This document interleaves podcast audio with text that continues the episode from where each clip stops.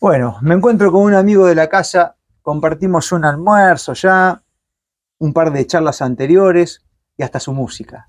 José Luis Getor. Lo dije bien, ¿no? Porque muchos dicen Getor. ¿Cómo? Getor, Getor, así como suena, como se escribe, G-E-T-O-R, Getor. ¿Qué procedencia tiene el apellido? Bueno, mis abuelos eran libaneses. Ajá. Y como le, vos sabés que la- la- la- el idioma árabe no se escribe con las letras latinas. Claro, Entonces, este tipo llegó a migraciones, no sabía hablar castellano. Y ¿Cómo se llamaba? Hattar, Hattar, Hattar. Y bueno, el de migraciones le puso lo que escuchó. Getor. Como la T era muy pronunciada, Hattar, le puso doble T. Parece italiano, pero nada que ver, somos bien, bien turcos. Eh, bueno, José Luis, eh, últimamente la gente te conoce mucho, te aprecia, porque allá en Santa Fe muchos te conocen por todo lo que ha pasado, ¿no? Ha pasado mucha cosa y hoy, a medida que pasa el tiempo, los que se han eh, logrado mantener firmes en sus convicciones, en su moral, en su ética, hoy son destacados. En aquel momento, a lo primero, muchos lo observaban desde el punto del observador y hoy son como reconocidos, ¿viste? Vos, ¿Viste? no? Y bueno, ese es un poco tu caso, ¿no? También, porque estuviste siempre firme con tu pensamiento, nunca, nunca te prostituiste, digamos, como, como profesional de, de la medicina y con el mensaje que te ha tocado dar, porque has tenido en este tiempo decenas de entrevistas. Sí, eh, la verdad que todo esto nos ha movilizado, ¿no? Eh, jamás, te soy sincero, jamás pensé que aquel video que hice el 17 de agosto de 2020, pidiendo un debate científico acá en San Rafael, en el kilómetro cero, tuviera la, la repercusión que tuvo. Yo eh, recibí llamados de todas partes del mundo por ese video. Un video que se hizo muy casero. Pero claro, en ese entonces hay que ubicar en ese, en ese, en ese momento. eh, no era muy común que un médico saliera a enfrentarse al sistema sanitario. eh, y yo lo hice porque ya venía desde hacía varios meses eh, investigando por mi cuenta y con la ayuda de otros colegas sobre la mentira pandémica. Eh, y digo la mentira porque era una flagrante mentira. Eh, decían que había una, una pandemia, yo, yo nunca la vi. Nunca la vi en la práctica médica. Yo soy emergentólogo, atiendo a domicilio, atiendo urgencia, emergencias, consultas. Sí, no.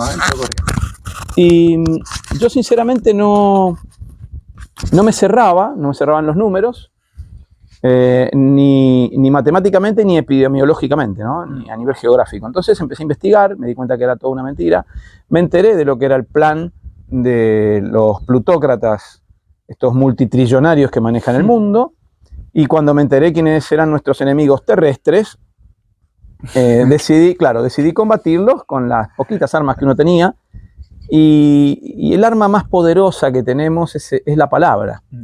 Entonces, eh, no nos quedó otra que hablar.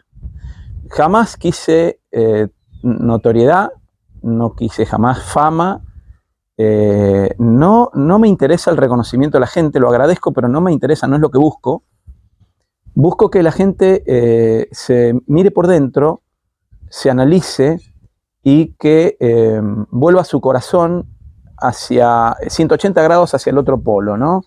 Deje de pensar tanto en el ser humano como un ser carnal, como un ser absolutamente material, y, y se eleve un poco a- hacia el Dios creador que nos creó inmortales con un espíritu que va a trascender más allá de esta carne perecedera, este, y es ahí donde tenemos que pelear, con nuestra palabra, con, con el, el- el gesto amable, incluso el gesto amable a quien nos, nos denosta y nos ridiculiza, eh, pero el hecho de mantener las convicciones y mantener este, siempre el mismo, eh, la misma línea, el mismo horizonte, eh, no obedece a otra cosa que al descubrimiento de que habíamos vivido toda nuestra vida en, un- en una constante mentira, en un engaño, en una ficción que eh, hoy en día ya, el- vos sabés muy bien que el que está despierto no, no se vuelve a dormir. No vuelve a dormirse nunca, Nunca más. más. No, no. Vos sos emergentólogo, José Luis. Sí. Esa emergencia que solés, este, bueno,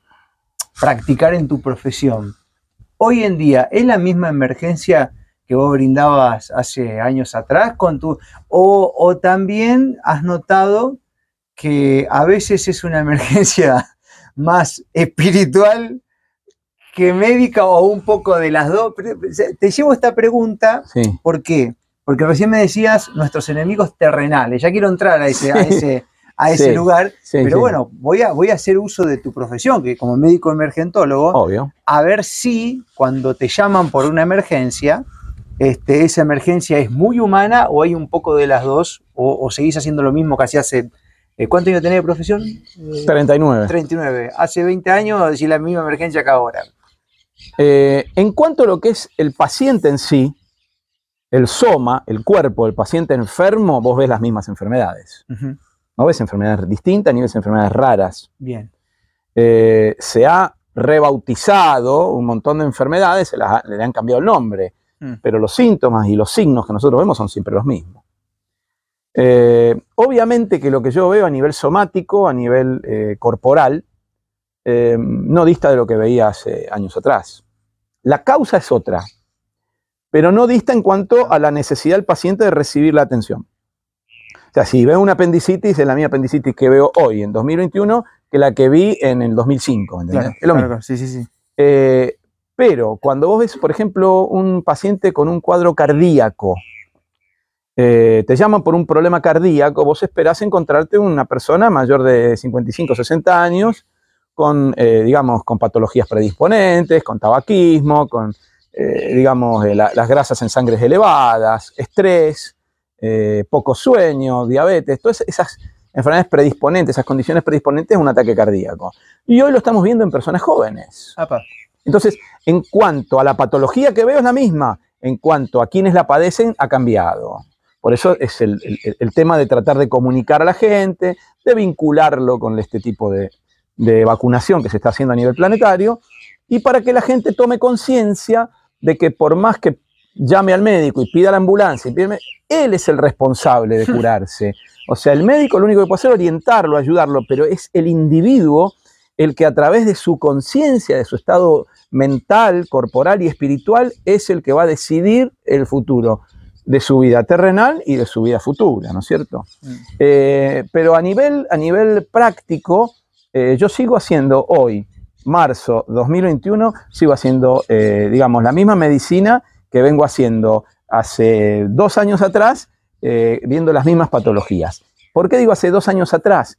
Y porque hace tres años nosotros nos despertamos a, una, mm, a un movimiento a nivel planetario eh, y cuando yo despierto y veo que soy un engranaje de una maquinaria perversa, que soy una máquina de recetar antibióticos, que soy una máquina de recetar antiinflamatorios, que receto medicamentos para la diabetes, que el paciente con cáncer lo mando al oncólogo para que lo, lo intoxique con, con venenos intravenosos. eh, y toda esa serie de, de- de- de- de prerrogativas y de protocolos que nos enseñaron en la Facultad de Medicina, no te puedo decir que yo hoy estoy haciendo la misma medicina que hacía tres años para atrás. He tomado un rumbo diferente. eh, creo que los médicos tenemos que hacer un examen de conciencia, un mea culpa y entender que hemos sido, eh, no hemos sido enseñados en la verdadera medicina, hemos sido adoctrinados, eh, que la medicina que hemos estudiado nos ha mostrado muchas cosas buenas y cuando tomamos esas cosas buenas nos metemos en un combo, o sea, recibimos todo un combo de, de información y de formación médica que tenemos que saber filtrar y saber, este, digamos, em, discernir a la hora de eh, actuar sobre el paciente. A mí, ya por ejemplo, hoy yo con 65 años y, y casi 39 años de profesión, no me va a saber recetar un antibiótico. Hmm. Ni siquiera una persona con una neumonía ¿Y unilateral. ¿No se te murió nadie, José? No, bueno, eh, a ver. Sí, bueno, a veces que la gente se muere. Pero A veces- decir, a ver, pará. Yo- aquí voy con esto. Yo me he cansado de dar con, con charlas así como esta que estamos teniendo, con médicos que a lo mejor han eh, tomado una decisión de correrse de los protocolos Claro. y, y tienen en porcentaje, prácticamente nadie se le murió. O sea, capaz se murieron por otra cosa después, pero no por lo que fueron a verlos. No, no, no, si yo he bajado. Bueno, entonces quiero bajado decir- muchísimo el, porcentaje de muertos. Claro, sí, entonces, y vos agarrás y vas a los lugares donde respetan a rajatabla y todo el mundo queda. Se lo, van, lo, intuban, no salen nunca más, ¿viste? Pero es por la conducta del médico. O sea, el paciente está ahí. Sí. Depende qué médico lo atienda, de- va a depender el futuro del paciente. Apa, es fuertísimo eso. Es fuertísimo, pero es real. porque el paciente sigue lo que el médico le dice. Claro. Cuando yo le digo a una mamá, no vacune a su hijo, y, el- y ella me dice, pero el pediatra me dice que es fundamental vacunar a los hijos. Bueno, pero es que el pediatra está educado en una escuela como yo estaba educado antes y no se ha tomado el trabajo de investigar qué es lo que está indicando. Dígale al pediatra, por favor, que le haga una receta magistral detallando todos los componentes de cualquier vacuna de las que ellos recetan. A ver qué onda. Cualquiera, la de la polio, la del sarampión, la de la rubiola, cualquiera. Que le ponga en una receta magistral los componentes uno a uno de todo lo que tiene, lo que, lo que le está recomendando inyectar a su hijo. Mm. Si el pediatra es capaz de hacer eso y se responsabiliza de su acto médico, vaya y vacúnelo. Mm. Si es que usted le cree a él y no me cree a mí. Pero de- de- después hay otra cosa, José, que está pasando mucho, lo veo en el campo de la ciencia y la medicina, que es la asignación. Porque, por ejemplo, a lo mejor habrá uno, yo, yo me encontraba en Esperanza con obstetra que le recomendaban la inoculación a las embarazadas. Una locura. Una locura, total. No se puede poner ni un, ni un aceite de eucalipto, te dicen los, los prospectos de embarazada, no, pero sin embargo esto venga. Ningún obstetra sabe nada de vacunas. Bueno, No sabe nada. listo. Entonces vos decís, capaz que estos pibes, sí, tomá, están convencidos, viste, seteado. Se hacen cargo, te la recetan y todo. Pero después cuando vos vas con, con el problema, no le asignan a eso, le asignan a otra cosa. Se lo Te dicen, atribuyen a otra cosa. Al cambio climático, por ejemplo. Ah, bueno. sí. Eh, bueno, te, te, te, te tiro una, una boludez del momento. Pero, pero, o, o fue, o fue un virus. No sé. O el estrés. Marcos. Bueno, Te tengo, que, te tengo que recordar la cantidad de veces que yo le dije al paciente, abrí la boca, mira, no tenés placas, debe ser algo viral. claro, o sea, lo, lo pasaste por eso también. Pero por supuesto que he pasado, pero miles. Mira, esta, esta angina que tenés debe ser virósica, porque no tenés placas, no veo ningún estreptococo. Esto no se cura con antibióticos, se te gárgaras con bicarbonato. Porque entendíamos que los virus eran agentes patógenos. Porque nos lo enseñaron de esa forma. Vos aprendés los virus, por primera vez tomás contacto con los virus en una materia que se llama microbiología, que la ves en tercer año. Es más, es un capítulo enorme, la virología es un capítulo enorme de la microbiología. Mm. Nos enseñaron que los virus eran agentes patógenos. Pero ¿quién fue el criminal que metió esa- es- ese, ese mensaje a los médicos en los libros? ¿Quién fue el criminal? Y digo el criminal porque está atentando contra la vida de las personas. Cuando el médico no sabe lo que es un virus y no se da cuenta que son los propios genes que viven en la célula humana, entonces el médico cuando vos le explicás, dice, mira, eh, yo soy emergentólogo, pero yo tuve que empezar a estudiar otras cosas, otras cosas que no estudié en mi, en mi- en mi especialidad, Mm. ni siquiera en la facultad, pero que pude descubrir que los virus son un conjunto de nucleótidos y los nucleótidos son las unidades de proteínas, glúcidos y, y, digamos, y compuestos fosforados con los que se forman el ADN y el ARN. Entonces, el ácido eh, desoxirribonucleico, que es el material genético del núcleo, y el ARN, que es el material genético del ribosoma, que está en el citoplasma, en esas estructuras que son los ribosomas que están en el citoplasma, son los, los que van a prolongar la vida sobre el planeta, son los comunicadores, los mensajeros, Mm. son esos, es- esas estructuras químicas que tienen la memoria, la memoria celular. ¿La chispa de Dios? Es la, es la chispa de Dios, ninguna duda. Y te digo más, ya en el siglo XIX, Mm. Pierre-Jacques Antoine Béchamp lo describe como microsoma, él le llama microsim, como unas vacuolas que salían del interior de la célula, una célula que ya tenía el mensaje de que iba a morir, se desprendían esas vacuolas con ese material genético al que llamó microsoma, y esos microsomas desarrollaban bacterias, y esas bacterias iban a limpiar el tejido de la célula muerta. Mira qué interesante. Hmm. Mira qué interesante, tan perfecto es nuestro organismo que la propia célula, cuando ya sabe que va a morir, desarrolla su propio limpiador. Qué interesante. Y dice Bechamp, es el principio y el fin de la vida, porque eso- esas bacterias, una vez que limpian el terreno muerto, se vuelven a transformar en microsomas y esos microsomas son expulsados al medio. Ah. Tremenda la maquinaria, eso es una creación divina tremenda. Pero Bechamp tuvo un boicot. Ahí sí. Sí, total. tuvo un boicot generado por otro delincuente que se llamó Luis Pasteur, que hoy es venerado en todo el planeta, que tuvo la astucia de utilizar los descubrimientos de su maestro en beneficio propio. Y hacerle ganar mucha guita a la industria del vino en Francia y de ahí lo ponen como un dios. Ahora. Sí, yo lo, este, lo- lo he, lo he relatado eso en varios, en Eh, varios y videos eso míos. está documentado. Está además, documentado. Y además, ¿sabes qué? A mí me hace mucho ruido. Viste que los políticos se ponen calles en su nombre, se hacen billetes, se reconocen entre ellos solos, porque de la gente no va a salir nunca eso. Seguro. Bueno, entonces el poder da dele meter. Este, Instituto Pasteur, Todo. este, Hospital Pasteur. Entonces te lo van imponiendo con la fuerza de la propaganda, pero igual esta información que vos me estabas contando surge por otro lado. No quieras saber el funeral que tuvo Pasteur en Francia. ¿Te doy mate, José, o no te doy? No, no, no. El funeral que tuvo Pasteur en Francia. ¿Qué onda con eso? Oh, un funeral, Bueno. pararon el país. Claro, sí, sí, bueno, había que hacer. Pararon el país, ni que hubiera muerto el presidente. Eh, Pasteur muere en, en 1895 y Bellam muere en 1908, muere en, el siglo XX, en pleno siglo XX. Mm. Muere muchos años después. Y sin embargo, Bellam murió en la ignominia total. Le quemaron los, los descubrimientos, todos los hallazgos, se le prendieron fuego. Eh, había gente que rescató muchas de las cosas de él.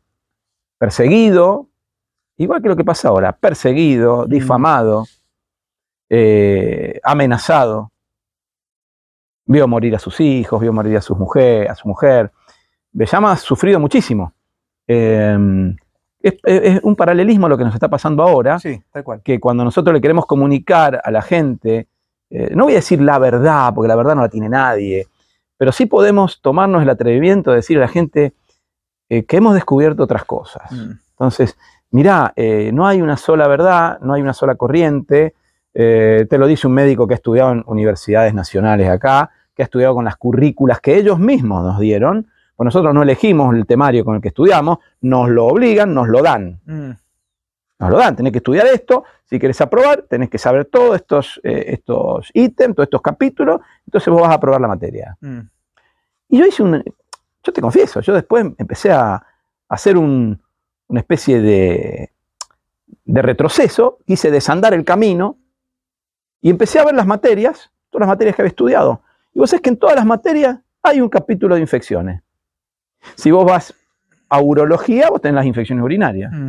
Si vos vas a ginecología, tenés la sepsis posparto, bueno, todo eso. Sí. Todos lados, otorrinolaringología, ni hablar, la Ah, otitis, rinitis, faringitis, Ah. neumonología, todas las bronquitis, neumonías y demás, ¿Y qué onda con eso? todas las gastroenteritis, en todas las especialidades médicas hay un capítulo de infección. Hay un enemigo. Hay un enemigo al que Hay un destruir. enemigo, siempre hay un enemigo. Y ahí está Pasteur, ahí está Pasteur en cada uno de los capítulos de cada materia que estudiamos en la facultad. Y Pasteur no era médico, Bellam era médico. Pasteur era químico, era doctor en química. De hecho, fue premio Nobel de Química, fogoneado, ya sabes, por los plutócratas de esa época. Rockefeller a la cabeza, que es el dueño prácticamente de toda la industria farmacéutica.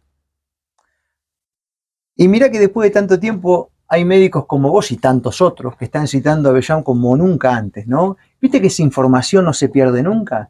Y que todas las crisis terminan siendo oportunidades porque uno no le cierra nada de lo que hay, entonces vas a buscar la otra posibilidad y ahí aparecen otra vez esos conocimientos que son traídos al presente y que salvan vidas. Porque digamos, vos podés tener esta idea ahora, pero vos estuviste aplicando esto en estos últimos años. Totalmente. Y entonces tenés como defender empíricamente también lo que estás diciendo. No Por es supuesto. es una teoría encima de otra teoría. Cuando la gente dice, hey, pero vos sos un enfermo mental, vos sos un loco, estás en No. contra de todo. Pero yo tengo de testimonio en mi propia vida.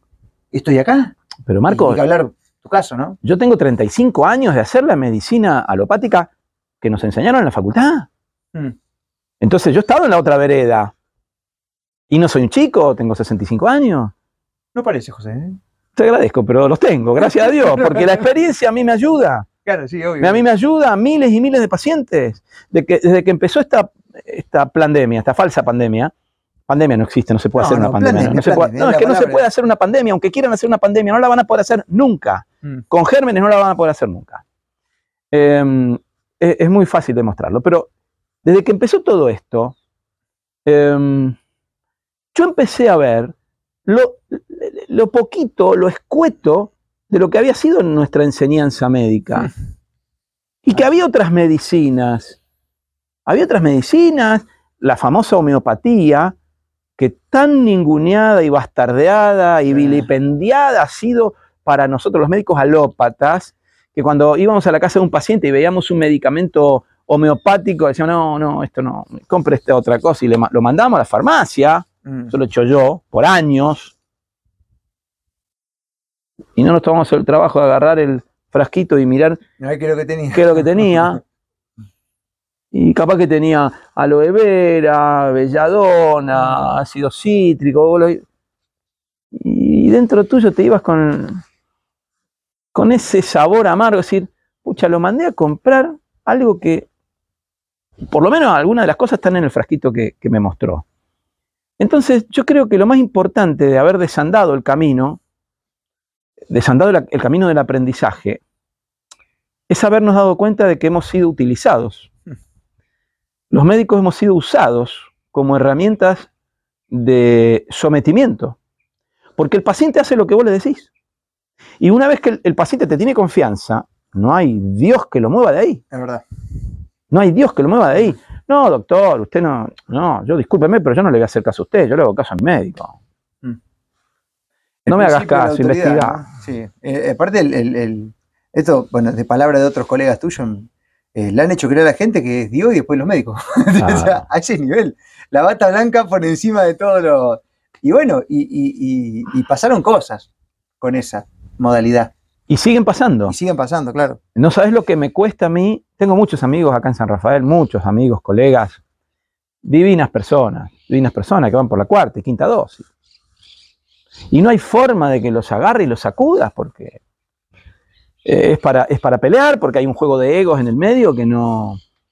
que es una barrera que no puedes fran- franquear. Mm. Porque es, es- es tu conocimiento contra el de él, entonces él no va a aceptar de que se equivocó. Yo lo acepto que me equivoqué. Mm. Y en esa aceptación, en esa aceptación del error, está la llave de- del crecimiento. Está la llave del crecimiento, en la humildad de decir, hemos sido utilizados, y, y- y yo con más- mayor dolor, porque son décadas de hacer una medicina equivocada. Pero ¿por qué equivocada? Porque estos tipos han tenido la astucia de mezclar la verdad con la mentira. Claro. Entonces el médico hoy es un individuo que está preso de, de lo que estudió. Mm. O sea, cuando vos agarras un libro, mira, esto- eso es un plan muy bien programado. Vos entras a la facultad de medicina, la primera materia que ves es anatomía. Mm. Vos tenés que estudiar el cuerpo humano tal cual es. Ves primero los huesos, después las articulaciones, los músculos, los vasos sanguíneos. De los miembros, del tórax, del abdomen, del cuello, la cabeza y demás. Los órganos internos, las partes de los órganos y demás. Y como es algo, Marcos, que vos lo podés palpar, lo podés corroborar, lo podés verificar. Vos llegas a la facultad de medicina y vas a la clase de anatomía. Yo, mi, pre- mi primera clase de anatomía, yo tenía 17 años, y te muestran un preparado con un, un hueso del miembro superior. Y no eran maquetas, eran huesos Mm. de cadáveres. Y después vos aprendés las, eh, digamos, las distintas partecitas de los huesos, todas la- las prominencias, los nombres que tienen, la carilla de la articulación. Vos, tu mente, tu conciencia, verifica el conocimiento, le da valor al conocimiento y automáticamente tu mente lo toma como verdadero. Mm. En la dicotomía verdadero-falso, vos ves el húmero y este es el húmero y vos que es el húmero. que Ah, en el hueso. No, no, no hay ninguna duda de que es el húmero, no te van a mentir. Mm. No te van a dar una clavícula por un húmero. Mm. Porque vas al libro y si no, el húmero está acá. No, Mm. la clavícula es otra cosa. Exacto. Entonces, está tan bien programado, eh, eh, eh, está programada la educación médica, que un chico de 17, 18, 19 años, que estudia los músculos, las venas, las arterias, los nervios, las articulaciones, los ligamentos, este, y lo ve, y, y- y después va a histología, que también la tenés en primer año, histología es el estudio de los tejidos y los órganos a nivel microscópico. Entonces, te dan un microscopio, yo en la facultad éramos pocos alumnos, teníamos cada uno un microscopio y una caja de, de- de preparados histológicos, y vos querías ver tejido renal y ponía el tejido renal, querías ver el tejido hepático, Mm. eh, la lengua, el, el ojo, la retina, lo veías porque tenías el preparado ahí. De vuelta reafirmabas el conocimiento. Entonces, los primeros años son del conocimiento básico de lo visible. Vos lo podés ver, lo podés corroborar y tu cerebro lo ve como verdadero. Mm. Cuando en tercer año, porque en segundo año hay bioquímica, biofísica, y cuando en tercer año vos ves microbiología, después de dos años de ver cosas visibles, ¿cómo vas a creer que te están mintiendo? Claro, ya- ya, eh, tenés la troya de la tangibilidad de. Tenés el caballito de Troya con el ejército adentro del caballo de madera. Entonces, vos agarrás microbiología, pero también agarrás, qué sé yo, fisiopatología, anatomía patológica, eh, es el combo. Pero el veneno viene con la microbiología. Bueno, eh, eh, eso, esa misma estrategia pasó en todas partes, en la educación, en la cultura, en el arte, en todos lados. En todos lados. Yo, Han dejado, por ejemplo, que la educación funcione bien y de golpe, pum, te van metiendo alguna estrellita en el medio que vos decís, ¿cómo? Puede ser que ahora venga así si antes era una cosa. pero es lo mismo. Cuando te enseñan los números, te enseñan las letras, te enseñan las frases, sujeto, predicado, y vos aprendés eso. Cuando vas al libro de historia, vos crees que estás leyendo algo verdadero, Claro. cuando la historia está totalmente tergiversada, está escrita por los que ganaron las guerras, Sí, sí, entonces es otra historia. o por los que quieren, o, lo- o aquellos que quieren condicionar el pensamiento de las personas. Tal cual. Yo hablé con una arquitecta amiga mía hace unos- unas semanas, este, que vive en Mendoza, y le digo, te voy a hacer una pregunta, flaca, entre nosotros. ¿A vos en la facultad de arquitectura te enseñan a hacer catedrales góticas? No, ni loco. Y claro, ¿cómo te van a enseñar a hacer catedrales que miden, no sé, 30, 40 metros de altura, con puertas de 4 metros? Nadie va a hacer eso ahora. ¿Por qué no te lo enseñan? Y porque no, no, no- no quieren que vos sepas. La, la digenesia está aplicada en todas partes. Claro, querido la verdad, la verdad está. Eh, y entonces es trabajo nuestro ir creciendo en conciencia para empezar a surfear eso, ¿no? Porque lo que vos decías antes, la astucia de haber mezclado la mentira con la verdad, porque si Ahí no hay un poco de verdad, esto no puede prosperar, porque la mentira sola por sí sola se cae. No, se cae Yo sola. tengo que ir haciéndote un compost, entonces cada tanto te voy tirando una cuota de verdad para que se sostenga en el tiempo. Es un constructo Exacto. psicológico. Ahí va. Es un constructo psicológico. ¿eh? Mm. Cuando vos le decís al nene, camina, cuando aprende a caminar, camina que yo te voy a agarrar, él te cree que lo vas a agarrar y por eso camina. Mm. Si vos le decís, cuidado no vas a caminar porque te caes, gatea hasta los tres años. Sí, sí, no camina nunca. Bueno, y el ser humano tiene que despertar en ese aspecto. Tiene que despertar imperiosamente porque el plan de esta gente sigue su curso. Y nuestra misión hoy en la Tierra es salvar vidas, no salvar vidas carnales, porque esto tiene fecha de vencimiento, este cuerpito. Sí, totalmente. Porque lo que dijimos al principio de la charla, hay una guerra espiritual que está detrás de lo que vemos. ¿No te convertiste un poco en un médico espiritual también, José Luis, con todo esto que ha pasado? ¿No te ha tocado como, emerge- como emergentólogo? Eh, porque me imagino que vos en, en un montón de años de, de tu carrera, eh, ah, sí, sí, eh, se te cayó, es un accidente en la rodilla, tomá acá, listo, pum, nos vemos en Disney. ¿Y ahora te quedás Yo haciendo otra tenido- cosa con el paciente o no? Yo he tenido, vos sabés que en mi caso no. ¿No? No, yo he tenido dos maestros en mi vida, en mi vida de juventud, dos hermanos de mi mamá, dos tíos míos, uno todavía vive, tiene 88 años, este, los dos médicos. El que está vivo, este, Nando, este, fue uno de los fundadores de la Escuela de, la Ci- de Cirugía de la Armada Argentina, fue fundador de la Escuela de, de Clínica Quirúrgica. Eh, y yo seguí medicina viéndolos a ellos Mm, tratar a sus pacientes. Ah. Tuviste una buena escuela. Claro, entonces no hay mejor aprendizaje que el que se obtiene a través del ejemplo. Vos podés leer 20.000 libros, pero cuando vos estás en la cena de Nochebuena y ves que tu tío no llega a cenar y no llega a tiempo y no llega a tiempo, y dónde están Ando y dónde estás ahí, dónde están los chicos, y estaban en el hospital. Y llega y, ¿qué pasó? No, es que tenía un paciente que se complicó y qué sé yo. Y, Bueno, ¿por qué no se lo dejaste al residente? No, no, que este pacientito me gusta verlo yo. Cuando vos ves que el acto médico que lo hace tu tío, que es como mi, padre para mí, eh, que no era más que un acto de amor. Y yo lo vi de chiquito eso. Entonces, cuando me tocó ejercer a mí la medicina, ya casi, ya llevo casi 40 años de ejercicio de la profesión, este, yo lo he hecho de- desde el principio. Hay un santo, un santo católico, médico, San José Moscati, italiano. Falleció muy joven, a los 52 años, creo que 52, 54. Y, y Moscati decía, los médicos tenemos la oportunidad y la obligación de acercarnos al espíritu de las personas. En, la- en la cama de un enfermo, vos tenés a un Cristo doliente.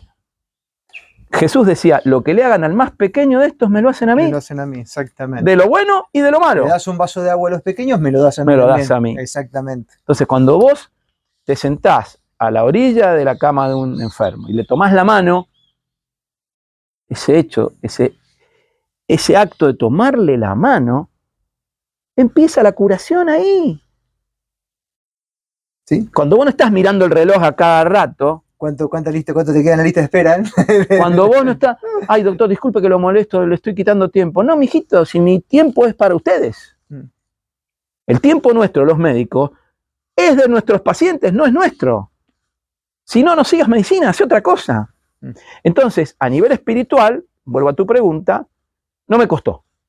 Mm. No me costó. No me costó. Un sacerdote amigo mío una vez me dijo, te tengo una sana envidia. No, le digo yo, te tengo una envidia que vos podés este, consagrar la hostia, son cosas que nosotros no podemos hacer. Dice, sí, pero al lado del paciente ustedes pueden hacer más que nosotros. ¿Cómo? Y sí, porque cuando un paciente ve un cura cree que se está muriendo. Claro, mirá, Cuando bueno, ve un médico cree que se va a curar. es parte del seteo también eso, ¿no? Exacto. Porque hay médicos que matan Y hay, sí, hay médicos Ah, que bueno. matan y hay, y hay curas que sanan. y hay curas que sanan. Por eso te quiero decir que es pa- parte del seteo. Sí. Este, y cuando te referías, eh, José, hoy al inicio de la charla, en esto de que estos enemigos este, carnales que tenemos acá, o Sí. eh, ¿cuáles entendés que son los otros enemigos? ¿Por qué te pregunto esto? Mirá,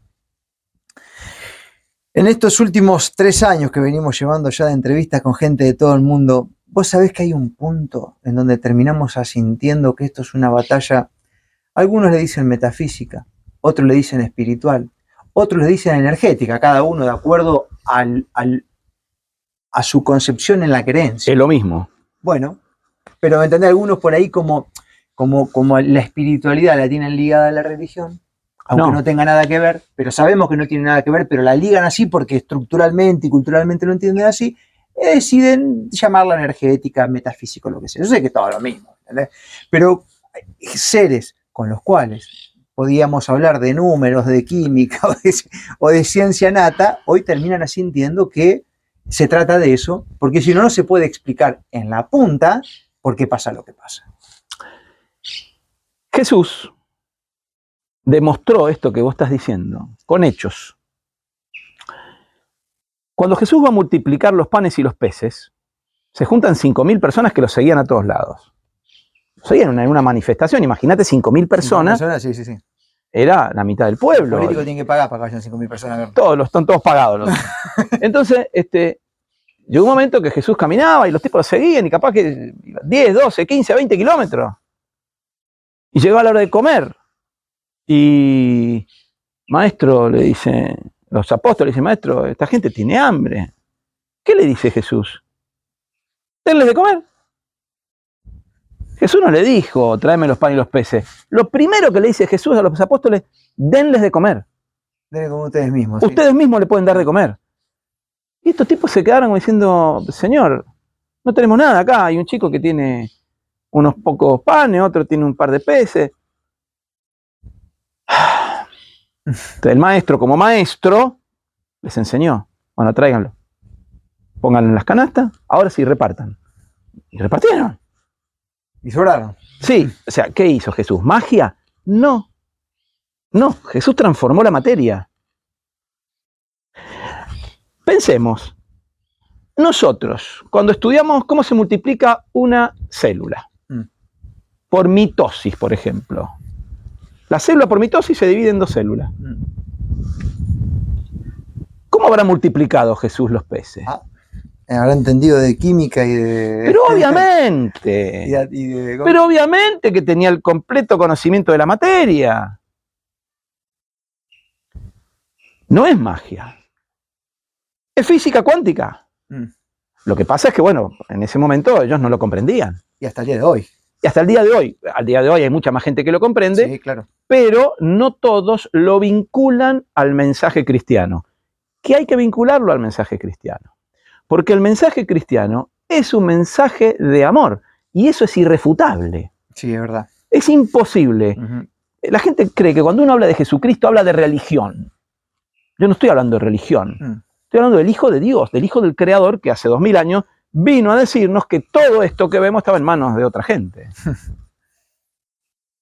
Vino a decirnos que estaba en manos de otra gente, nos señaló quiénes eran esos y nos dijo cómo teníamos que hacer para ganar esa batalla. Tenemos todos los elementos. Porque la batalla la ganamos nosotros, cada uno. Exactamente. Cada uno en sí mismo la gana. No voy a ganar la batalla eh, desbaratando la- la- las farmacéuticas o desmontando eh, la vacunación universal. No, ahí no, se de- ahí no se gana la batalla. La batalla la gano yo cuando le digo no a la vacuna, Exacto. no cuando voy a pelear en contra de, de Pfizer. Pero el ejemplo que estás dando como alma soberana es tan contagioso, independientemente de que el Ay. contagio no exista, José Luis. En ese caso puede en existir. ese caso puede existir porque es metafísico, Sí, no, sí. Es, no es un bichito que pasa de uno al otro y que se mete, es una energía que, que Sí. es como el, el- el- el amor, el gozo, la alegría, la risa, ¿me entendés? Hay una especie de... eh, Aún así, como decíamos recién en el almuerzo, no por eso no- tenemos que dejar de luchar mm, por el ideal que perseguimos, que es despertar a la gente para que la gente gane la batalla en sí misma. exacto. Es decirle, yo no puedo hacer por vos lo que vos no hagas. No, pero sí te puedo ayudar a que vos lo hagas por vos Está bien, te tiro la información, pero va a depender de que muevas. eh, A mí me gusta ser un poco vulgar en esto, ¿viste? Incentivo todos los días de mi vida a la gente a que mueva el culo. Sí, sí. Eh, lo digo sí. así porque a, a muchos no le eh, loco, se te escapó. No, no, lo digo así para que justamente preste atención. a- Pero escuchame una cosa. Jesucristo condenaba el ocio. Jesucristo condenó el ocio. Los judíos descansaban el sábado y él curaba en sábado a propósito. No podés parar de trabajar. El reino de Dios no se interrumpe. No se interrumpe, vos no podés dejar de trabajar. Tenemos que tener en cuenta que el enemigo no duerme. Si no entendemos eso, no entendimos nada. O sea que cuando el presente lo amerita hay que estar listo. Siempre. No importa qué día ni qué hora. Eso no quiere decir, como lo hablábamos hoy también, fuera de micrófono, que no hayas estaciones de servicios en el medio que son providencia de la mismísima divinidad Obvio. que te dijo ya de antemano que no te va a faltar nada si vos haces lo que tenés que hacer. Nada te va a faltar. A los pájaros no les falta nada, comen todos los días. Porque nos iría a faltar a nosotros, ¿no? Es así, es así. Che, qué loco todo esto, ¿no? Porque siempre terminamos hablando de espiritualidad. Todas Pero- las charlas que estoy teniendo, José Luis, todas, las, las de leyes, las de este, medicina, las de ciencia, terminamos llegando a este punto. Porque es la parte trascendente del hombre. Y pero hasta, hasta el momento estaba prohibida. O sea, prohibida. Buscan con el sistema que no la tengas en cuenta. Obvio. Obvio que es un sistema te- de distracción. Claro. Te tiene que distraer que el Mundial de Fútbol, que Messi, que el año que viene la Copa América, y, y- y todo, y todo un, un constructo mental para que tu mente trabaje en otra frecuencia. Mm, Sigue siendo física cuántica. Claro. Vos tenés que trabajar en otra frecuencia, porque en cuanto vos te volvés un ser espiritual, no tienen forma de ganarte la, la guerra. No, no porque entendés todo distinto. Ya lo ganaste. Una vez que vos te transformas en un, un ser espiritual, aunque comas todos los días, aunque carnalmente tengas necesidades que tienen que ser satisfechas, vos tenés el espíritu dispuesto. Mm. Jesús decía, el espíritu está dispuesto, pero la carne es débil. Sí. Manténganse fuertes en el espíritu. Fuertes en el espíritu. Cuando yo le digo a la gente, tienen que hacer ayuno, me dice, "Eh, doctor, no, no puedo hacer ayuno, ¿cómo aguanto sin comer todo el día? Si, si la, si la especie humana llegó hasta acá por eso. Porque. ¿Cómo? No, totalmente. Me Sí. cuesta. Y claro que te cuesta, lo que cuesta vale. Hace ayuno. Si vos haces ayuno, todo tu organismo empieza a funcionar mejor. Ahí tiene otra de las cosas, eh, José Luis, que, que hasta el momento no se hablaba. Eh, hoy se habla mucho del ayuno intermitente. Ayuno gente, intermitente. gente que se ha sanado por empezar 12, 16, 24 horas. Sí. Este, y bueno, y, y- y en cierto punto el hombre primitivo, eh, cuando cazaba, comía. Y si Comía no, cuando eh, podía. Cuando podía. O sea que el ayuno lo hacía ya como un habitué de, de- Sí, sí, sí. de sí, todos los días. Y ese recuerdo está todavía en nuestras células, ¿no? O sea que en cierto punto. Vos fíjate que las personas que más comen son las que se enferman más. Y hay más enfermedades y muertes por exceso de comida que por falta. Pero ¿no? Aunque nos quieran vender lo contrario, como siempre. Porque la comunicación llega a montar, a, a deformarte ahí esa, esa movida Sí, y a vendértela al revés. sí, sí. Pero hoy en día eh, lo podés ver en tu, en tu vida diaria, eh, que hay más enfermos por la comida que por falta de comida. Imagino como médico lo que debe ver. De todo. todas las enfermedades, ¿de qué son? Porque comes mucho o comes- comes Metabólicas, porquería, son comes- metabólicas. ¿eh? y. Intoxicás el organismo, el organismo empieza a funcionar mal, la célula se enferma o se inflama, lo que llaman infecciones, que en realidad son inflamaciones, o se vuelven malignas y te da el cáncer o leucemia o lo que fuera. Ahora, José, eh, te hago unas, unas preguntitas finales así como para ir cerrando. Yo me quedaría hablando todo el día con vos, ¿no? Hasta que se me gracias. se agote la batería. Eh, así como hay, eh, hablábamos hoy en la medicina, en la educación, distintas troyas, viste, que se meten ahí como, como esto- Sí, ¿No, ¿No sentís también que hay como un, una inducción donde el poder se está aprovechando también de esta conciencia que existe a la hora de alimentarse no con tanta cantidad, eligiendo algunos productos que están inclusive en algunos casos por fuera de la góndola y muchas tendencias así, que también hay una corriente holística que se mete ahí a generar daño, porque llegamos a una mesa y resulta que alguien tiene una intolerancia a ver una milanesa en el plato, se enferma, se cae. Como ahora hay intolerancia al estornudo, por ejemplo, resulta que, claro, ¿me entendés? Entonces vos decís, ¿en qué nos estamos convirtiendo? ¿no? Porque también esa rama que llega ahora con una información que nos sirve, es inducida por un producto de- del marketing intensivo, de- del comportamiento polarizado o hasta pseudo religioso, en donde, bueno, ya hay como un catálogo de alimentos prohibidos que si los comes estarías impidiendo la ascensión espiritual. Al- Algo así. ¿Lo ves a eso o no? ¿Cómo lo veo y es absolutamente falso. Es absolutamente falso. Eh, Jesús decía, nada de lo que entra al cuerpo lo vuelve impuro. es lo que sale del cuerpo humano, lo que sale de la mente del hombre, el pecado, el, el- el hacer daño, el buscar por egoísmo el beneficio propio en perjuicio del otro, eso es lo que lo vuelve impuro. Porque en el momento que Jesús lo dijo, había mucha pelea, No, mucha pelea por el tema de la comida claro. de la impureza. eh, Sí. yo en el almuerzo te dije, Jesús comía con las manos sucias y lo criticaban. de que- o sea, no había alcohol en gel ni lavandina, pero ellos se lavaban a cada rato por una cuestión de contaminación. Esto viene de hace mucho tiempo. ¿eh? Obvio, Este, este- este tema de la esterilización y las cosas limpias y sucias. Y Jesús hacía exactamente lo contrario, para demostrarles a ellos que estaban equivocados. Y para demostrar no a ellos que eran soberbios, sino a los seguidores de ellos, del famoso Sanedrín. Porque todos los que están mandando en el mundo son los herederos de estos tipos. Eh, Entonces, este, no había alcohol en gel, pero Jesús no se lavaba las manos, comía con las manos sucias. iba con los leprosos. no I- sé Iba con los leprosos, no se lavaba las manos. Entonces, em, Ese fue el primero que desmintió la teoría del contagio. Jesucristo. Totalmente, totalmente, totalmente. Él se, se llenaba de leproso. Y no, se- y no se contagió de lepra, ni él ni, su- ni sus discípulos. Porque si no, no, Jesús, porque. No, no, no, y los discípulos también. Eran gente común y no se contagiaban. Bueno, y si lo traemos más adelante, la hermana Teresa de Calcuta no se, Ni hablar, no se metía con leprosos. Ni ¿eh? hablar. ¿Y vivió cuánto tiempo? ni hablar, Y murió de otra cosa. ni hablar. y viste, eh, es. Ay, ay, ay. Qué, qué difícil que es el ser humano, ¿no? Ay, por Dios. qué ¿no? necio que es, qué, qué difícil para que abra los ojos, sobre todo los ojos del alma, ¿no? Porque Jesús les decía a los, a los fariseos, el pecado de ustedes es, es- es- continúa porque ustedes dicen que ven. Si ustedes dijeran no vemos, entonces el pecado no, no, no, no tendrían pecado. Pero como ustedes dicen que ven, que saben, están guiando a, los, a su rebaño a un lugar equivocado. Mm. ¿Por qué? Y porque ustedes adoran a otras entidades. Se lo dijo en la cara. Su padre es un demonio. Ustedes no adoran a, mi, a mi padre, que es Dios. Ustedes adoran a otro padre, Raza de. raza de víbora. Y adoran a esa gente. Porque está polarizado, porque está el bien y el mal. y está aquel mal disfrazado de bien, ¿m? cuyo ejemplo más notorio hoy es la vacuna. Mm. La vacuna es el mal disfrazado de bien. Es el te voy a curar, pero en realidad te voy a matar. Sí, Exactamente. Como, el, como la dialéctica es tan fuerte y goza de tanta prensa y tanta publicidad, produce esa disonancia cognitiva en lo que dicen, no, no puede ser.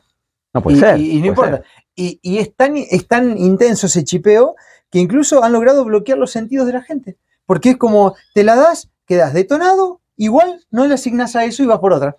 Eh, o sea, lograr bloquear lo que vos sentís. Hay Es- gente que sí se lo, se lo atribuye. ¿eh? Sí, sí, sí, muchos sí, pero hay Hay gente que sí se lo atribuye. Y bueno, Bueno, pero, pero bueno. depende de la humildad de la persona. Ahí vamos. Ahí Depende vamos. de la Sí, persona sí, que sí. quiere dejar el ego de lado y admitir que se equivocó. Pero aparte, vamos al hecho. Y tengo cientos de personas que me consultan Cada vez más. cada vez más. Cada vez más. Ahora, como, como médico, cuando vos tenés un problema, no le haces un, un sharing al paciente y le preguntás qué estuvo haciendo en los últimos tiempos. ¿De qué comió? Si vení con un mal de... ¿qué- qué- cómo, tu- ¿Cómo estuvo esa, esa, esa, vida? A ver, ¿qué, ¿cuáles son los hábitos? Y por ahí, ahí detectás algo. Y resulta que en este caso, esa pregunta no se hace. Porque necesitas un médico valiente que admita que se pasó toda su vida médica en un camino equivocado. Y nadie, o son muy pocos, los que están dispuestos a bajar los cuadritos de la pared, a bajarlos de la pared, como, un colega mío lo bajó de la pared, este, y dijo, esto es basura. hay varios que se hicieron eso. Sí, sí, sí, esto es basura. En YouTube hay varios, ¿no? Em, Hay varios que no curan más con la matrícula. no, no, yo no necesito la matrícula para curar. No está aplicando casi nada ya de lo que... No, no, no, no, sinceramente no. No, no. Prácticamente la medicina alopática ya la he dejado de lado completamente. Vos me, me de- del porcentaje de gente que se curaba. Y yo en estos últimos tres años he visto pacientes con problemas respiratorios, he visto más de 3.000 pacientes. Hmm. Internet solamente 5. Mira. claro. 5, y porque me llamaron cuando ya no podían respirar. Claro, pues ya estaban, o sea, si te llaman detonado, te han incendiado, que Hay veces que ya el camino ya es complicado. es complicado. O sea, una cosa es llegar al borde del precipicio, otro- otra cosa es estar cayendo. ¿viste? Exacto, sí, sí, ya ahí ya. Ahora, eh, José Luis, eh, una última pregunta y después quiero que no hagas una canción. Vos eh, claro, porque me parece este, lindo compartir también otros, otras virtudes, más Sí. independientemente de la de médico, ¿no? Sí, sí. Eh, a mí me da la impresión, yo lo, lo traigo esto casi siempre en mis pensamientos, que el tiempo ahora está casi a nuestro favor. Porque a medida que corre y que gira la información de este tipo, la moda de la, forma de entender la vida de una manera más vinculada a lo espiritual, el darnos cuenta que hay mucha mentira mezclada con verdad, los hechos que acontecen y que van dando cuenta de quién está mintiendo, todo eso se va dando cada vez más. Entonces nosotros no tendríamos ningún problema en seguir haciendo lo que, lo que hicimos ya y venimos haciendo un tiempo atrás, porque las cosas es como que se van acomodando, que hay un problema con el tiempo que lo tienen los que están digitando este plan, porque en cierto punto se están metiendo con todas las agendas habidas y por haber, porque no les alcanza ni el tiempo ni las manos como para cubrir todos los frentes que se le están desarticulando. Esa es mi impresión, como para terminar esta charla con un poco de optimismo, y no sé si vos la compartís a esto. ¿Cómo lo ves a esto? Sí, yo eh, sí lo comparto. Comparto que estos individuos están bastante alterados, están bastante desesperados, sobre todo porque ellos- ni ellos saben eh, para quién trabajan. ellos verdaderamente no saben para quiénes trabajan. Ellos creen que trabajan para un plutócrata que les da dinero por eso. Mm. Ni les importa por qué, mientras le den el dinero. Mm, No se, no se detienen a pensar qué hay detrás de- del plan. claro. Entonces, eh, están un poquito desesperaditos porque los de arriba no les cumplen y capaz que le dan dinero, pero no los dejan moverse de su silla.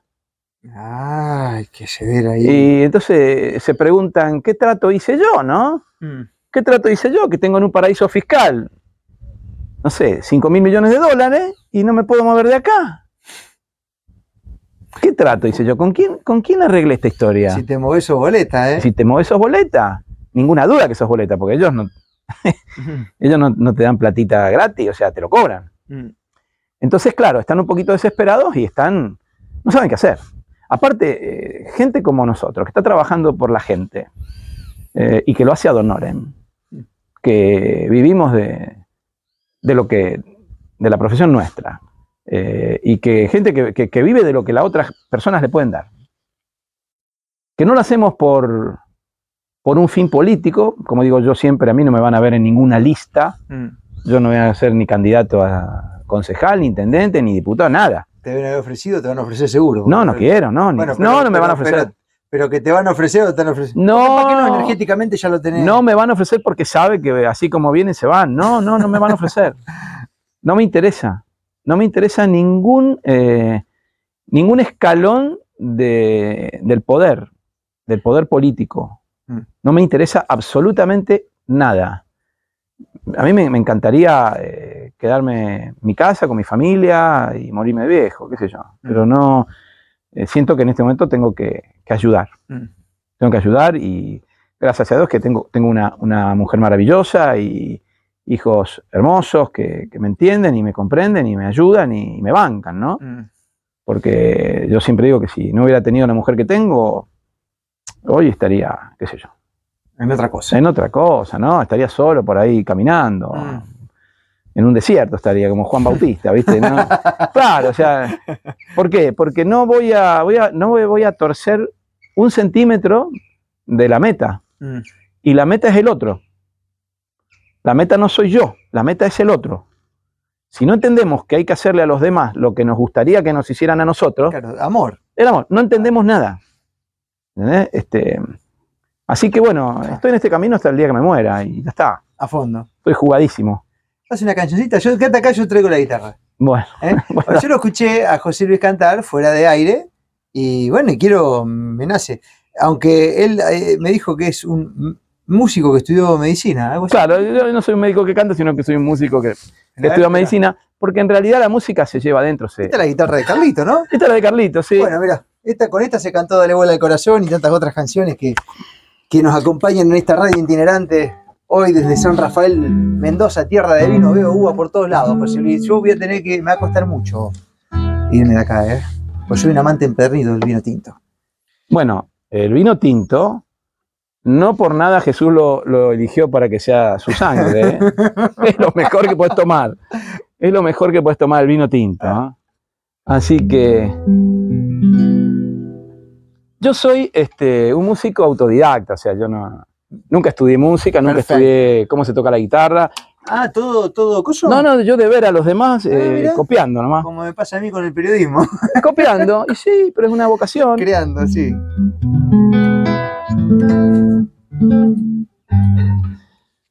Hay un tema que me gusta mucho y que se, se aplica a este, a este momento. A ver. Voy a cantar un par de estrofas, cuyo autor ya no, ya no está entre nosotros, a quien yo admiro mucho, admiré mucho, eh, a quien tuve la oportunidad de conocer en Mar del Plata, eh, que nació en eh, Rancul, provincia de La Pampa, y eh, que se llamaba Alberto Cortés, que vivió muchos años en Mendoza y acá en San Rafael. Mira. Y voy a hacer un tema que le hace honor a la amistad, Ahí va. a mis amigos. No sé si lo habrás escuchado alguna Sí. vez. A mis amigos les adeudo la ternura y las palabras de aliento y el abrazo, el compartir con todos ellos la factura que nos presenta la vida paso a paso. A mis amigos les adeudo la paciencia de tolerarme mis espinas más agudas, los arrebatos del humor, la negligencia, las vanidades, los temores y las dudas. Un barco frágil de papel. Parece a veces la amistad, pero jamás puede con él. La más violenta tempestad, porque ese barco de papel tiene aferrado a su timón por capitán y timonel un corazón. A mis amigos les adeudo los enfados que perturbaran sin querer nuestra armonía. Sabemos todos que no puede ser pecado el discutir alguna vez por tonterías. A mis amigos legaré cuando me muera mi devoción en un acorde de guitarra y entre los versos olvidados de un poema, mi pobre alma incorregible de cigarra. Un barco frágil de papel parece a veces la amistad, pero jamás puede con él la más violenta tempestad, porque ese barco de papel tiene aferrado a su timón por capitán y timonel un corazón. Amigo mío, si esta copla como el viento, a donde quieras escucharla te reclama, se las plural porque lo exige el sentimiento, cuando se lleva a los amigos en el alma.